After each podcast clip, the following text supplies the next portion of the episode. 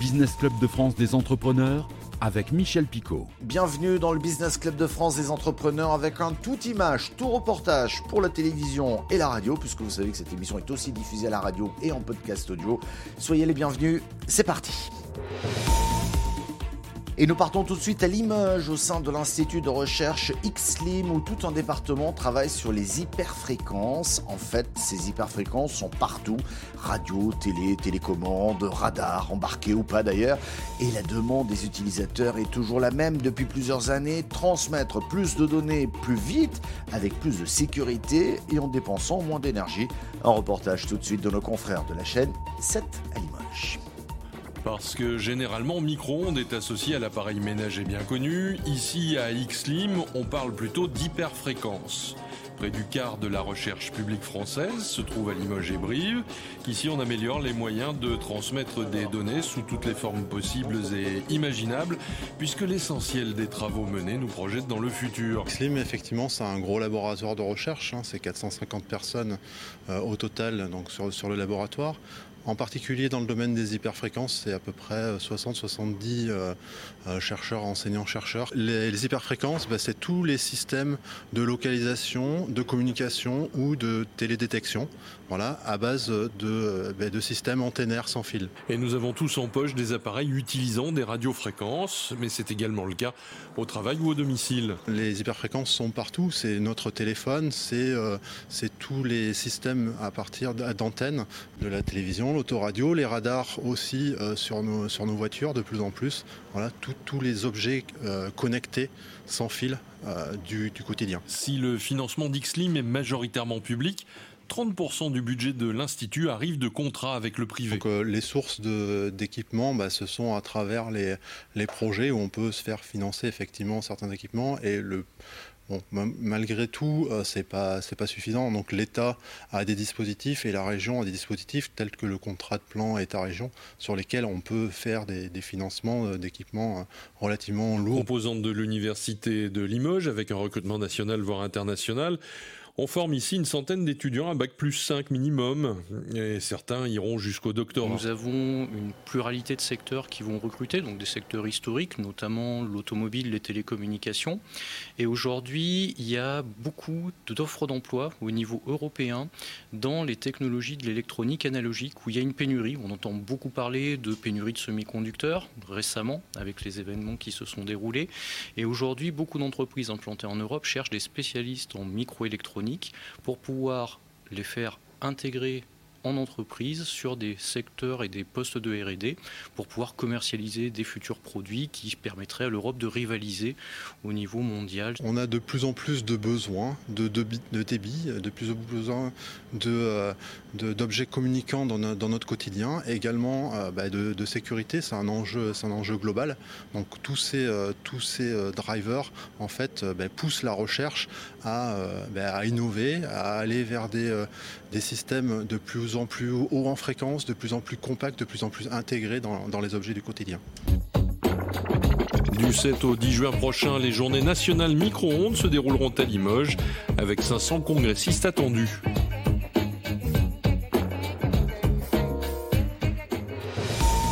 À 71 ans, Nicole Kling continue de sillonner les routes de la région Grand Est pour repeindre l'intérieur des églises un métier rare, Ghislain Schumacher de Moselle TV est allé à sa rencontre. Nicole et les employés de son entreprise ont repeint l'église de Mittersheim du sol au plafond. Ce matin, elle réalise les dernières finitions. Après trois mois de, travaux, de, restauration de peinture, là, il faut intervenir sur le bas des chapiteaux.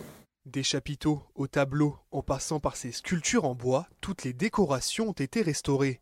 Depuis novembre, c'est un véritable travail d'orfèvre que la peintre a réalisé. C'est un métier à part. On ne peint pas une église comme on peint un bâtiment, comme on peint une salle des fêtes. Il y a des recherches à faire auparavant, rechercher les teintes d'origine, si on les trouve. Et sinon, il faut s'adapter avec l'existant, tout en restant sobre, tout en mettant l'architecture en valeur. Nicole s'est lancée dans la profession il y a près de 40 ans lorsqu'elle a rencontré son mari. Ce dernier était le gérant de son entreprise familiale spécialisée dans la peinture d'église. J'ai commencé en tant que secrétaire. J'avais vite fait le tour, ça ne me plaisait pas, j'avais envie de travailler avec lui sur les chantiers. Et donc je me suis tout doucement imposée Et petit à petit, j'ai appris le métier. Depuis, Nicole a repris le flambeau. Chaque année, son entreprise restaure six églises dans toute la région Grand Est et dans son atelier, Nicole ne compte pas ses heures malgré son âge. Je ne me pose pas de questions, le matin je me lève, j'ai envie d'aller travailler. Voilà, c'est l'amour de mon métier. On est fiers d'être peintre d'église, on est fiers de restaurer ce patrimoine. Hein. Et son travail lui a valu de nombreuses récompenses. On m'a décerné la Légion d'honneur en 2011. C'est la sous-préfète qui avait fait la demande. À quelques mètres, sa fille s'attelle à la restauration d'un tableau du XVIIe siècle. Aujourd'hui, elle se réjouit de pouvoir encore compter sur sa mère. On est une petite entreprise et il faut faire beaucoup de choses. Et de l'avoir encore avec moi, euh, oui, bah, ça soulage. Puis elle est toujours de bons conseils. Et puis voilà, de l'avoir avec moi, j'apprends encore beaucoup. Donc euh, c'est une, grande chance. Après Mittersheim, Nicole va prochainement repeindre l'église de Courcelles-sur-Nier. Et ça ne sera sûrement pas son dernier chantier. Le portrait de notre entrepreneur créateur accompagné par le réseau BGE. Il s'agit cette semaine d'Anissé Aboud, coach artistique. Son nom de scène est Daticha et nous sommes allés à sa rencontre à Rennes. Ils écrivent des tartines, mais mangent des flops. Je me tripe sur le beat cool. Je mets vers la biscotte, petite biscotte, biscotte, petite biscotte. Ce que je propose dans mon activité, principalement aujourd'hui, c'est du coaching rap on m'envoie un petit document audio de ce que, la personne fait et je, tire des axes de, travail à partir de ça. Il y, a une autre chose que je, que je propose, c'est des retours de freestyle. En gros, je peux faire un diagnostic sur le flow, sur l'écriture, sur comment on pose la voix sur l'enregistrement ou le mix en général. Yo, c'est Daticha. Bienvenue sur la chaîne où toutes les semaines le show Comment rapper t'explique comment rapper. Je suis devenu prof à l'éducation nationale. J'ai jamais arrêté de rapper. J'en suis venu à, justement à ce mix entre rap et transmission au moment où j'ai commencé à faire pas mal de scènes et que autour de mes scènes, j'ai eu l'occasion de faire des ateliers où j'enseignais, je transmettais ma passion.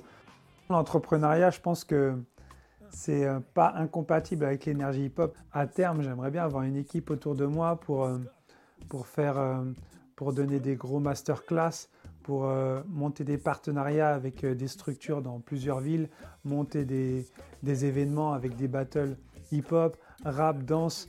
Aujourd'hui, qu'est-ce que je peux demander de plus à part partager avec les gens? Et je me lève en disant, je fais du rap et je kiffe avec les gens et en plus j'arrive à vivre de ce qui me fait kiffer. Bah, je suis épanoui, ça se voit ou pas? Le monoeil de Tahiti a 30 ans. Le monoeil de Tahiti est l'un des rares produits cosmétiques à bénéficier d'une appellation d'origine. Et cela fait déjà 30 ans. Le décret de 1992 précise que les fleurs de tiaré et les noix de coco utilisées pour la fabrication du produit doivent être exclusivement récoltées dans une aire géographique bien définie. Les fleurs de tiaré doivent provenir de Tahiti et de ses îles. L'huile de copra doit être obtenue à partir de noix de coco provenant exclusivement des seuls coralliens de Polynésie française. C'est donc une appellation d'origine rare qui marque le moneuil de Tahiti. Notre rendez-vous avec le médiateur des entreprises, Pierre Pelouzet, bonjour. Une nouvelle mission pour vos services visant cette fois-ci à fluidifier les relations entre distributeurs et industriels hors secteur alimentaire. Vous pouvez nous en dire plus? Oui, bonjour Michel Picot. Effectivement, on le sait, il y a des tensions parce que les matières premières, on voit les, prix qui augmentent fortement. L'énergie, on voit les prix qui augmentent fortement. Il y a beaucoup de raisons pour ça. À la fois une reprise mondiale assez formidable depuis la, sortie de crise sanitaire, à la fois, bien entendu, les événements terribles qui se passent en Ukraine. Tout ça fait qu'il y a une pression forte sur les prix et du coup, bah, tous les tarifs qui avaient été négociés entre les, industriels ou les, agriculteurs d'ailleurs et la grande distribution bah, sont remis en question. Et là, ça, pose question, ça se tend. D'où cette mission, parce que autant sur l'alimentaire pur, il y a des lois qui cadrent les prix, il y a les fameuses lois Egalim 1 et Egalim 2 pour ceux qui connaissent, hein, Egalim 2 ayant, été voté en, en octobre 2021, autant sur la partie non alimentaire, il n'y a pas de loi, on est dans la, la négociation pure et traditionnelle, et du coup des difficultés. Des difficultés qui font que, un, nous, on propose bien sûr un service de médiation sur tous ces sujets-là, et on a été pas mal saisi sur la fin des négociations et on va probablement être saisi aussi sur la phase de renégociation qui s'ouvre. Et puis deux, il y a cette mission euh, qui m'est confiée qui va amener à réfléchir avec un petit peu de recul et se dire euh, si on fait l'analyse de tout ce qui se passe, de tout ce qui s'est passé, des bonnes pratiques, des mauvaises pratiques, de tout ce qu'on a vécu, est-ce qu'on peut en tirer des leçons? Est-ce qu'on peut se préparer pour l'avenir? Et l'avenir, ça va recommencer bientôt, puisque tous les ans, il y a des nouvelles sessions de négociation. Est-ce qu'on peut se préparer pour l'avenir à travailler différemment, peut-être moins sur le rapport de force, peut-être plus sur la, réflexion commune, la solidarité peut-être, et en tout cas une manière qui permettrait à tout le monde de bien vivre, quelles que soient les tensions, quelles que soient les difficultés, et de travailler ensemble de, de l'amont jusqu'à l'aval et jusqu'au client final. Et pour terminer cette émission, le portrait d'un entrepreneur créateur accompagné par le réseau BGE. Aujourd'hui, nous partons à Roubaix pour rencontrer Catherine Thibert. Elle veut relancer la consigne avec O. La consigne, c'est le nom de sa petite entreprise. Son objectif, remettre au goût du jour la consigne de bouteilles. C'est parti.